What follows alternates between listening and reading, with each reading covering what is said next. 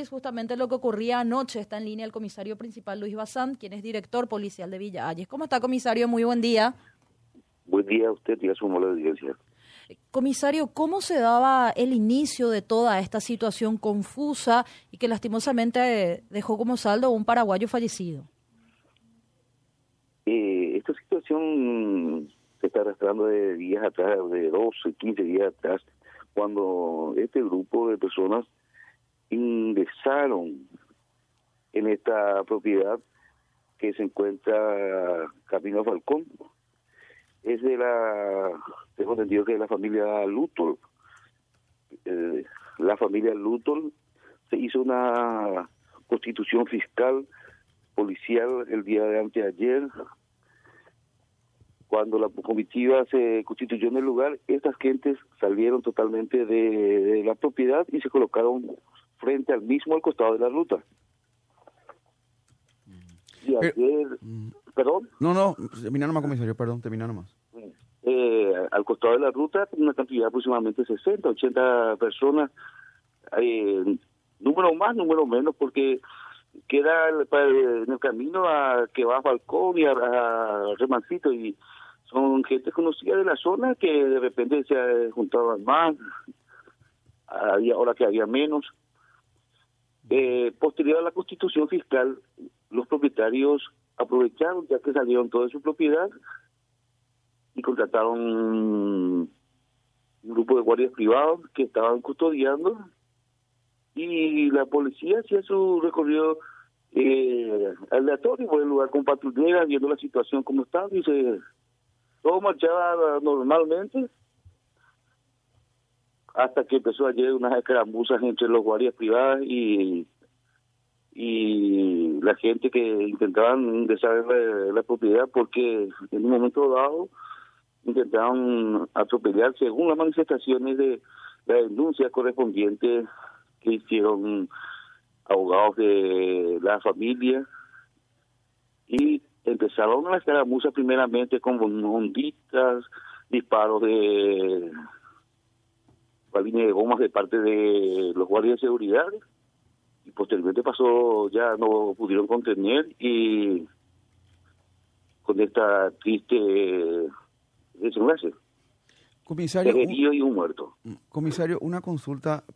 Los Sí, ocupantes o invasores, eh, vamos, se- o sea, se, va, se parte de la base de lo que vos estás dando como dato, que es de una familia que as- digo, asume su, la titularidad de las tierras, la propiedad de las tierras. Los ocupantes también este, respondieron con, digamos, con disparos. Eh, con balines de goma, Ah, eh, con balitas, balitas, balitas. Y O, o sea, no fue un balitas. tiroteo, digamos, ¿verdad? O sea, básicamente... Eh, que ellos vamos a escaramuzas entre manifestantes y ahí está bien, tocó con guardia de seguridad privada. Y los guardias de seguridad privada sí tenían eh, armas. Escopeta, escopeta con balines de goma. Eh, Anoche se constituyó ahí el fiscal Irán eh, Suárez.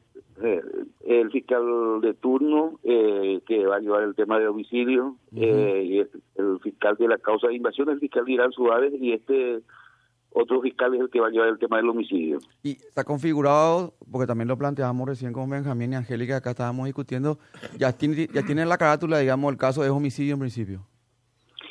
Al menos una de las estaba- estaba manifestando el fiscal anoche. Y después la otra es invasión, o, cómo se dice. Invasión de propiedad Comisario, estas personas, eh, las, las invasoras, eh, eh, estos ocupantes que invadieron y luego generó la escaramuza, ellos, tengo entendido, y usted bien lo decía, desde hace días ya existía este conflicto. Son personas que constantemente ingresaban a este sitio, ya lo tenían identificado, o cuál era la situación de esta turba que ayer anoche cerraron, bien usted decía, la ruta que va a Falcón, Clorinda. Sí, eh, tenemos identificado a, a los, digamos, a los dirigentes, a los que anoche se constituye, se fue un señor de nombre, de- no tengo, no, no me viene a mente ahora, eh, que se hizo, que se autoproclamó líder de ellos, se fue a entregar las, eh, las vainillas servidas y demás, eh, a cinco o seis personas que encabezaron la turba, eh, quienes se identificaron eh, y eh, eh, ya se le tiene plenamente identificado. ¿Cuántos guardias son los que usaron arma de fuego? Que dispararon. Arma de fuego, no sabía que eh, eh, tenían las la 27 aproximadamente estaban todos los días allí. Los guardias, los guardias privados, digo. Sí, señor. ¿En esa cantidad, 27? Lo... Sí, bastante, bastante, porque tenían que quedarse allí y, y tengo entendido que después aumentaron más porque ellos se quedaron 24 horas y imagínense eh, al costado de la ruta teniendo a 20 metros eh, un grupo de manifestantes que se estaban acampando frente a la propiedad era lo mismo que se podía tener esa cantidad.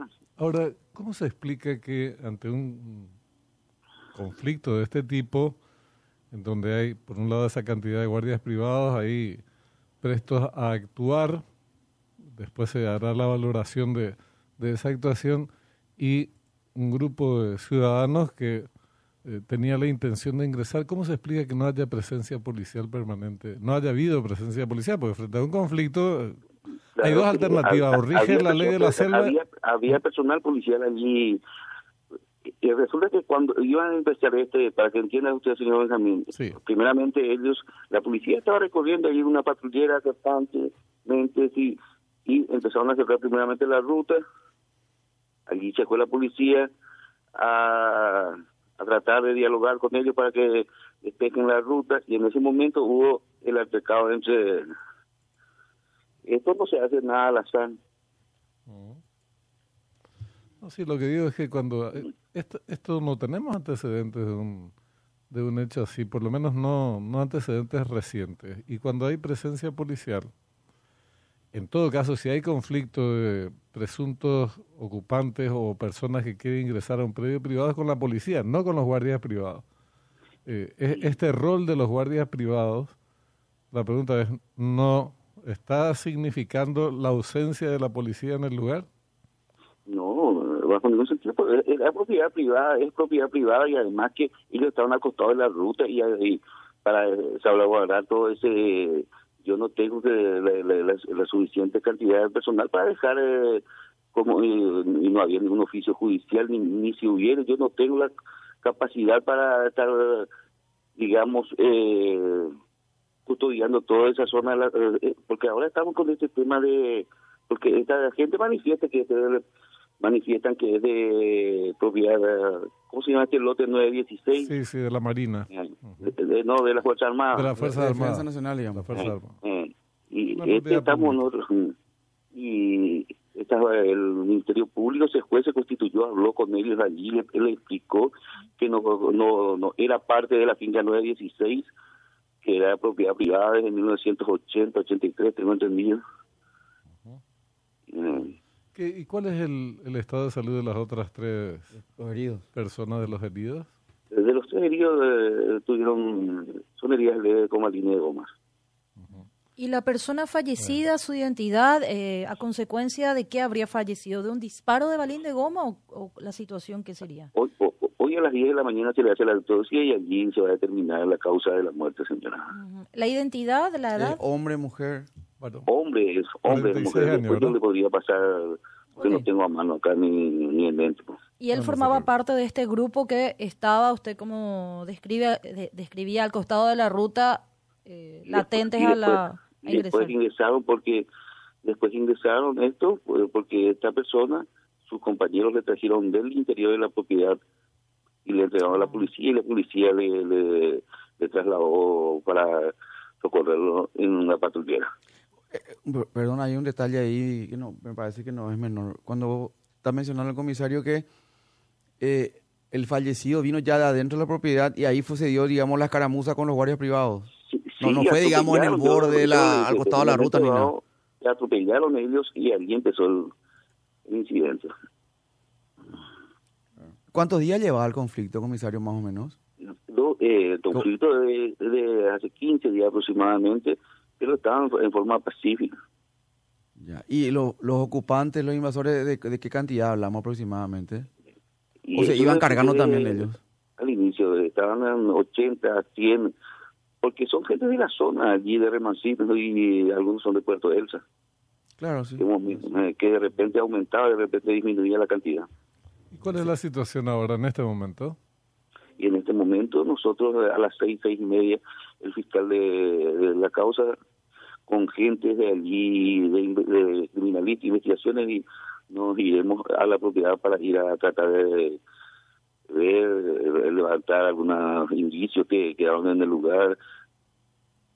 Vamos a ver qué acontece y qué, se puede recabar más datos para esclarecer este hecho. Porque ahora el que hay que lo importante es aclarar quién es el actor de, este homicidio. ¿Los propietarios también ya aparecieron? ¿O los abogados o alguien, algún representante, digamos? Los abogados, el abogado está en permanente comunicación eh, con, la, con el fiscal de turno. ¿Y quién es el abogado? ¿Tenés, tenés datos o no? No, no, no tengo. Eh, con el fiscal Irán Suárez, eh, mejor dicho. Por último, nada más de mi parte, por lo menos, comisario, usted decía que se identificaron a los líderes de este grupo. ¿Cuántos serían? Y si de por ahí maneja la identidad de algunos, ¿se autoadjudican la, el liderazgo de estas personas? ¿Son conocidos? ¿De dónde vendrían? Sí, son conocidos. Eh, Pablo, ya la tengo entendido, eh, eh, no le quiero mentir el nombre, pero anoche él mismo se fue allá con un, su abogado y otro grupo de personas a entregar las vainillas eh, servidas ahí al fiscal y él se autoproclamó. Y él está encabezando, él mismo está, porque a las 12 de la noche aproximadamente, y hoy a la mañana estaremos a las seis y media ahí con el fiscal y para tratar de convencer a la gente para eh, ayudarnos todo y para llegar a esclarecer este tema y ojalá se le dé por terminado ya esta situación. Comisario, muchísimas gracias por los datos y vamos a estar ahí también justamente para darle seguimiento. Gracias. Estamos, Comisario principal Luis Bazán, quien es director eh, director de policía del departamento, director policial de Villa Ayes justamente.